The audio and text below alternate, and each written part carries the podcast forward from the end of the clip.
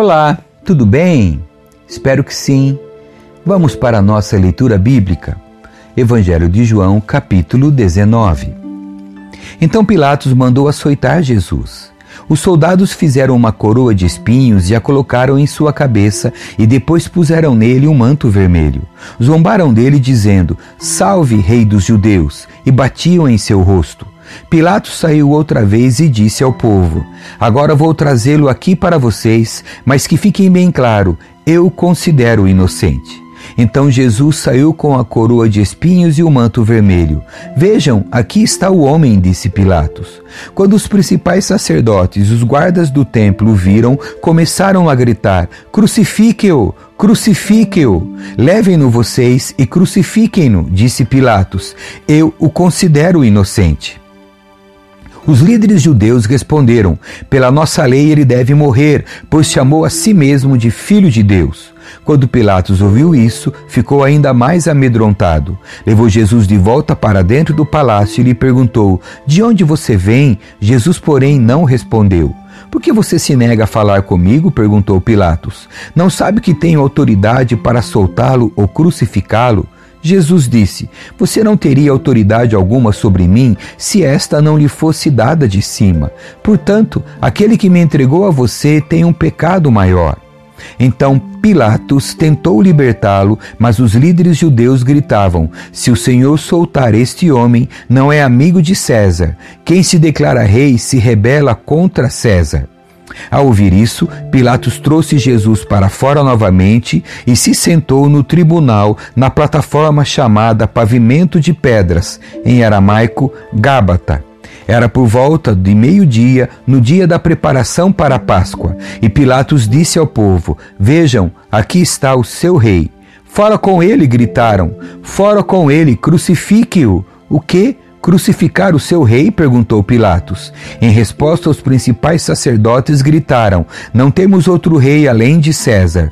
Então Pilatos lhes entregou Jesus para ser crucificado e eles levaram Jesus. A crucificação. Carregando a própria cruz, Jesus foi ao local chamado Lugar da Caveira, em aramaico Gólgota.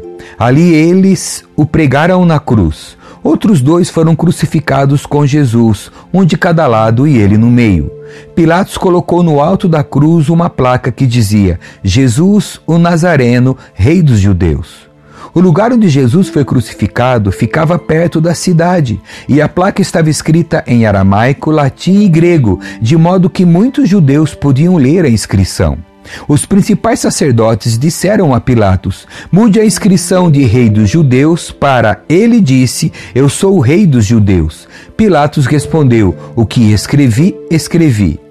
Depois que os soldados crucificaram Jesus, repartiram suas roupas em quatro partes, uma para cada um deles. Também pegaram sua túnica, mas ela era sem costura, tecida numa única peça de alto a baixo. Por isso disseram: em vez de rasgá-la, vamos tirar sortes para ver quem ficará com ela. Isso cumpriu as escrituras que dizem: repartiram minhas roupas entre si e lançaram sorte por minha veste, e foi o que fizeram. Perto da cruz estava a mãe de Jesus, a irmã dela, Maria, esposa de Clopas, e Maria Madalena. Quando Jesus viu sua mãe ali, ao lado do discípulo a quem ele amava, disse-lhe: Mulher, este é seu filho. E ao discípulo disse: Esta é sua mãe. Daquele momento em diante, o discípulo a recebeu em sua casa. A morte de Jesus.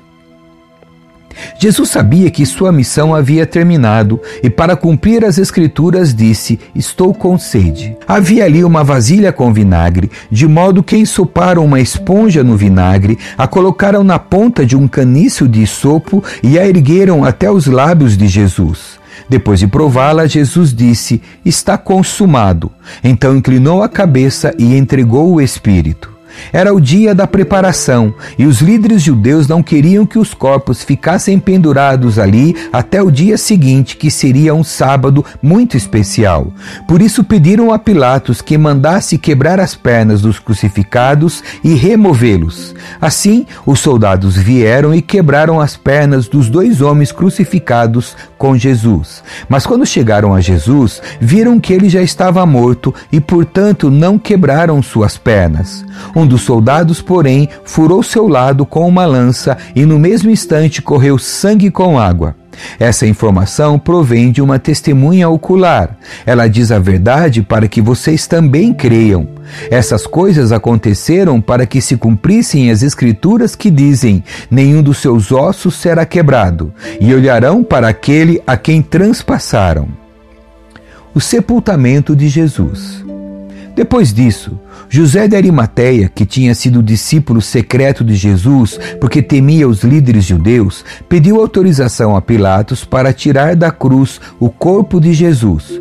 Quando Pilatos lhe deu permissão, José veio e levou o corpo. Estava com ele Nicodemos, o homem que tinha ido conversar com Jesus à noite. Nicodemos trouxe cerca de 35 litros de óleo perfumado, feito com mirra e aloés. Seguindo os costumes judaicos de sepultamento, envolveram o corpo de Jesus em lençóis compridos de linho junto com essas especiarias. O local da crucificação ficava próximo a um jardim, onde havia um túmulo novo que nunca tinha sido usado.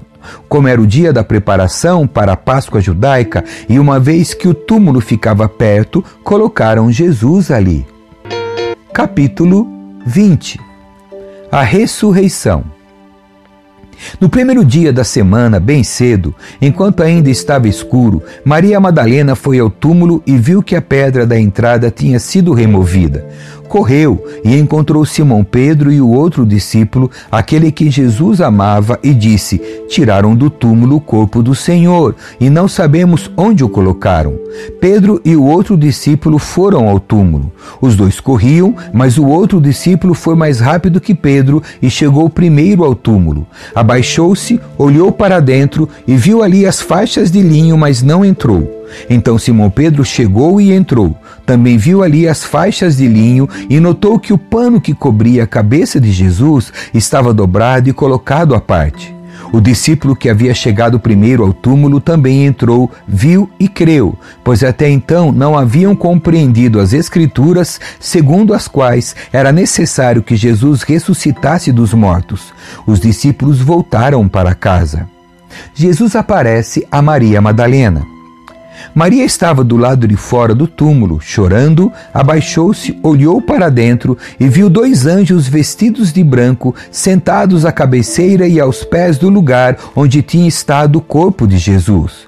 Os anjos lhe perguntaram: Mulher, por que você está chorando? Ela respondeu: Porque levaram o meu senhor e não sei onde o colocaram. Então, ao virar-se para sair, viu alguém em pé. Era Jesus, mas ela não o reconheceu. Mulher, por que está chorando? perguntou ele. A quem você procura? Pensando que fosse o jardineiro, ela disse: Se o Senhor o levou embora, diga-me onde o colocou e eu irei buscá-lo. Maria, disse Jesus.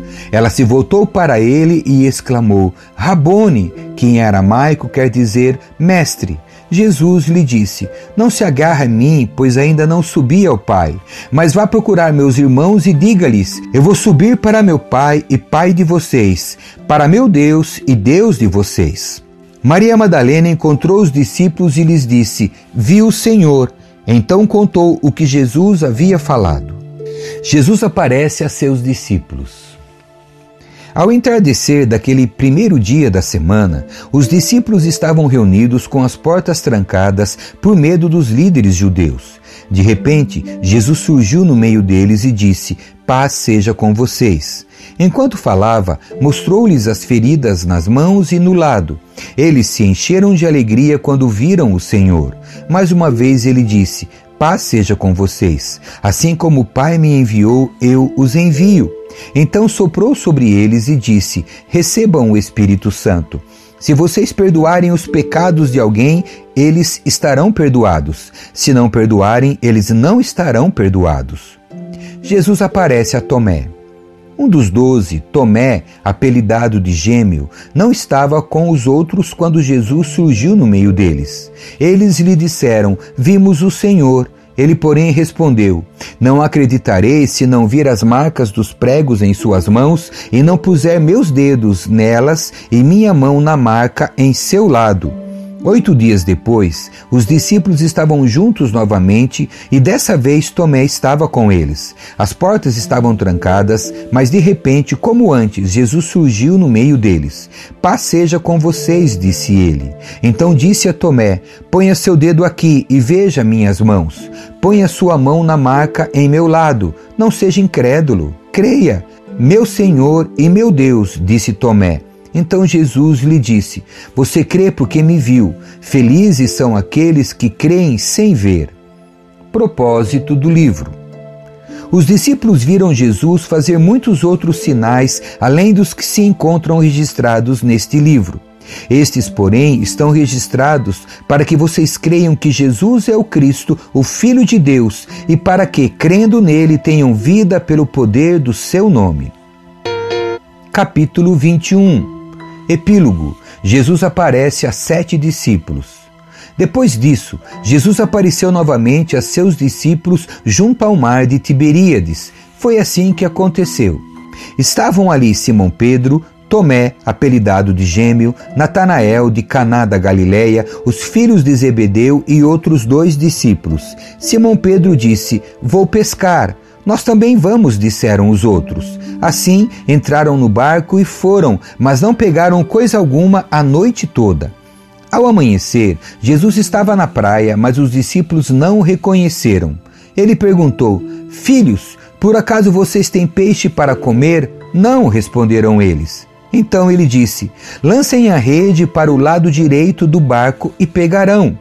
Fizeram assim e não conseguiram recolher a rede de tão cheia de peixes que estava.